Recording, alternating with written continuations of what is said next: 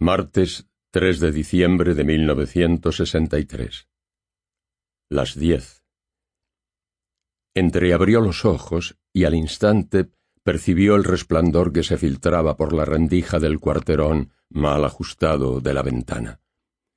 Contra la luz se dibujaba la lámpara de sube y baja de amplias alas, el ángel de la guarda, la butaca tapizada de plástico rameado y las escalerillas metálicas de la librería de sus hermanos mayores.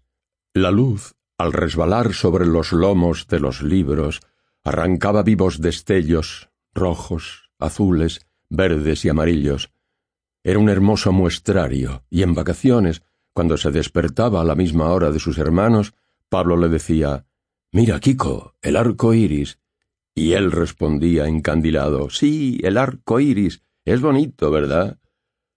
A sus oídos llegaba ahora el zumbido de la aspiradora, sacando lustre a las habitaciones entarimadas, y el piar desaforado de un gorrión desde el pollete de la ventana. Giró la cabeza rubia sin levantar la nuca de la almohada, y en la penumbra divisó la cama ordenadamente vacía de Pablo, y a la izquierda el lecho vacío, las ropas revueltas, el pijama hecho un gurruño al pie de su hermano Marcos, el segundo.